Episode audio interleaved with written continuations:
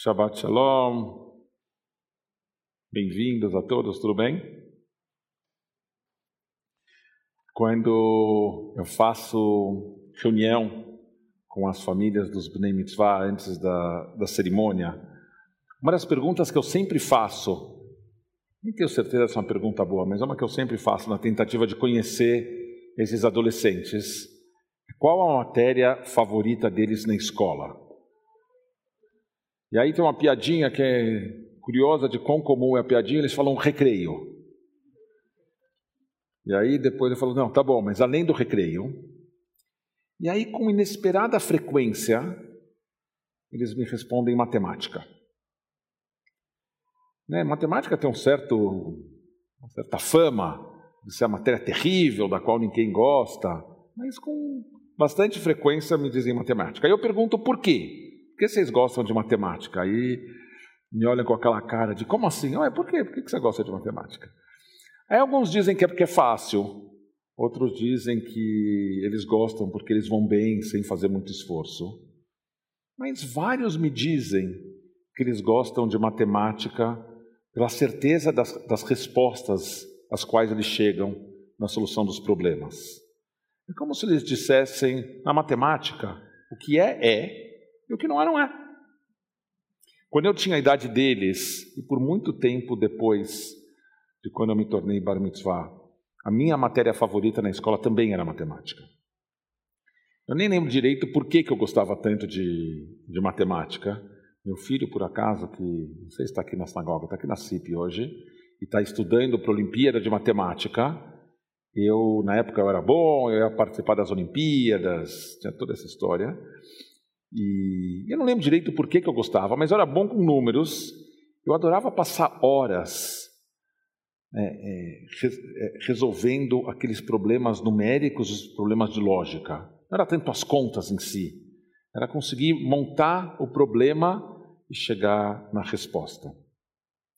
E eu acho que, de alguma forma, chegar naquela uma resposta certa em oposição às inúmeras possíveis interpretações que tinham em literatura, em geografia, em história, também me dava algum conforto. Quem diria que esse sujeito que gostava da única resposta é virar rabino, e seu cara que fala para tudo no judaísmo tem 150 explicações e interpretações.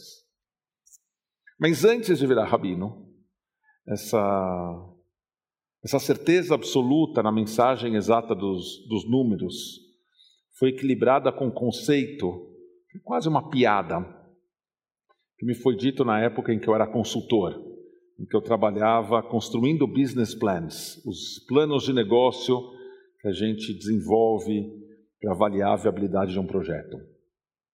Então, essa pessoa me disse: construir um business plan exige a capacidade de torturar os números até que eles confessem o que quer que você queira que eles confessem. Alguma vez já, já trabalhou com business planning, sabe exatamente do que a gente está falando. Não é verdade que os números só contem verdades. É possível contar muitas mentiras também através dos números. E se alguém não tiver certeza, é só acompanhar os, os comentaristas, os colunistas, que vêm logo depois da divulgação dos índices, dos índices econômicos, ou dos resultados das pesquisas de, intenção de voto e perceber que é possível adotar as narrativas mais díspares, baseadas nos mesmos números. Eu fiquei pensando bastante nessas questões nesse ano de eleições. Os números da economia, da pandemia, do eleitorado, das contas públicas, todos esses números vão sendo manipulados por um lado e pelo outro para garantir que eles se saiam por cima no debate eleitoral. E eu fiquei também pensando no significado da democracia, tanto na perspectiva judaica quanto no nosso mundo secular. E uma das passagens do Talmud que nós, rabinos liberais, mais gostamos de contar. Um grupo de rabinos está discutindo se um forno é kasher ou não. Um deles, ao não conseguir convencer os outros da sua opinião, recorre a todo tipo de mágica. Ele faz as árvores mudarem de lugar, faz o rio correr para trás, morro acima, faz as paredes da academia é, se curvarem, mas tudo dá errado. Os outros rabinos continuam na posição que eles tinham. De repente, vem uma voz dos céus e pergunta: O que vocês estão discutindo com o Rabino Eliezer? Vocês sabem que ele sempre tem razão em questões referentes à Allahá, a lei judaica. Os rabinos rejeitam a intervenção divina. Rabi Yoshua levanta e protesta: a Torá não está nos céus. Fala para Deus: a Torá não está nos céus. Ela já foi entregue no Monte Sinai e a gente não presta atenção às vozes vindas do céu, pois você, Deus, já escreveu: siga a vontade da maioria. Harei Rabim Lehatot. Sigam a maioria. Parece. A gente gosta dessa história porque ela parece validar uma perspectiva judaica de que, no final das contas, compete à humanidade e não a Deus regular a nossa vida religiosa. E, ao mesmo tempo, a gente não questiona com o que quer dizer seguir a vontade da maioria. Para começar, quem conta para a gente definir a maioria? Né? Quando os rabinos dizem, não, Deus, você não se mete que quem vamos decidir somos nós. Nós queriam dizer os rabinos. Não era a gente vai consultar todo o povo para ver o que, as pessoas acham. Eram os rabinos, todos os homens, todos os intelectuais, todos versados na Torá. Só a opinião deles conta.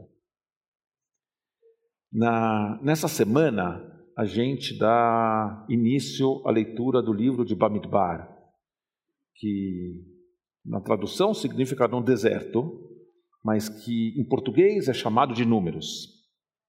Logo no comecinho dessa primeira paraxá, que também chama Bamidbar, Deus instrui Moshe a fazer um censo de toda a população. Bom, nem toda a população. Conforme a gente vai avançando no, no texto e vai entendendo qual instrução que está sendo dada, a gente entende que só vão ser incluídos na contagem os homens maiores de 20 anos e que não pertencessem à tribo de Levi. Por esses critérios, no final foram contados 603.550 israelitas. Mas as estimativas comuns dão conta de que eram, na verdade, 2 milhões de israelitas que saíram do Egito. Então, na definição de quem entra na conta, a gente descarta dois terços do povo e cria um imenso viés. Tudo que a gente falar sobre maioria ou minoria já é o que a gente. Maioria ou minoria? Da minoria. Como será que a gente corrige esse viés mesmo que seja com 3.500 anos de atraso. Como será que a gente faz, pensando agora especificamente na comunidade judaica, como é que a gente faz para que as mulheres, os menores de 20 anos, aqueles que se juntaram ao povo judeu mais tarde, como é que a gente faz para que eles se sintam tão valorizados quanto aqueles 600 mil que foram incluídos na conta desde o começo? Será que qualquer coisa que a maioria decida vale?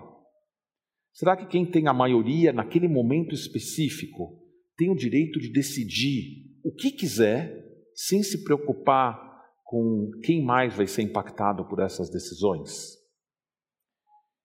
No século XVI, o rabino de Tzfat resolveu, reuniu um, um tribunal rabínico com 25 membros? Lembrando que o Tribunal Rabínico Básico tem três membros. O Tribunal Rabínico que precisa decretar pena de morte tem 70 membros. Tem variações do número de rabinos. Então ele reuniu 25 rabinos na cidade de Tzfat para restabelecer a ordenação rabínica na terra de Israel. Quando os judeus foram expulsos de Israel, a ordenação, a ordenação rabínica foi decretada suspensa na terra de Israel. Ele juntou 25 rabinos para restabelecer a capacidade de ordenar rabinos lá. Quando a decisão foi enviada para Jerusalém, ela foi recusada pelo rabinato de Jerusalém. E nessa época, a comunidade judaica de Tzfat era muito maior do que a comunidade judaica de Jerusalém. Qual foi o argumento para recusar essa decisão? Opinião, o, o fato de que a opinião dos moradores e dos rabinos de Jerusalém não ter sido ouvida. para tomar essa decisão. Nas palavras do rabino-chefe de Jerusalém daquela época, quando a maioria decide sem se aconselhar com a minoria, essa decisão não tem validade, pois, todo, pois pode ser que se a maioria tivesse ouvido os argumentos da minoria, teriam mudado de opinião. Naquela época, o rabino de Jerusalém, está falando de 500 anos, né? Naquela época, o rabino de Jerusalém já reconhecia que democracia não é só seguir a vontade da maioria, ele implica também respeitar os direitos das minorias, tanto das minorias numéricas, quanto das minorias do ponto de vista de poder. As pessoas que, às vezes, até em maioria do ponto de vista numérico, estão afastadas dos centros de poder. O que a gente tem feito hoje, de novo, dentro da comunidade judaica, para garantir que todos os segmentos comunitários tenham direito a expressar sua opinião? Será que a gente tem tabus, críticas, posições que não podem ser definidas dentro da comunidade porque não estão alinhadas com a vontade da maioria? Como a gente pode criar um ambiente que seja mais aberto ao debate sincero e que de fato reflita toda a imensa diversidade da comunidade judaica? E agora eu paro de pensar só na comunidade, queria que a gente pensasse um pouco no Brasil todo sendo conturbado, no qual a gente tem tanto para decidir e tanto depende das nossas definições. Parece bastante importante a gente pensar sobre a nossa democracia e garantir a inclusão de todos, com respeito e com segurança, tanto para quem faz parte da maioria, como para quem faz parte da minoria. Shabbat Shalom.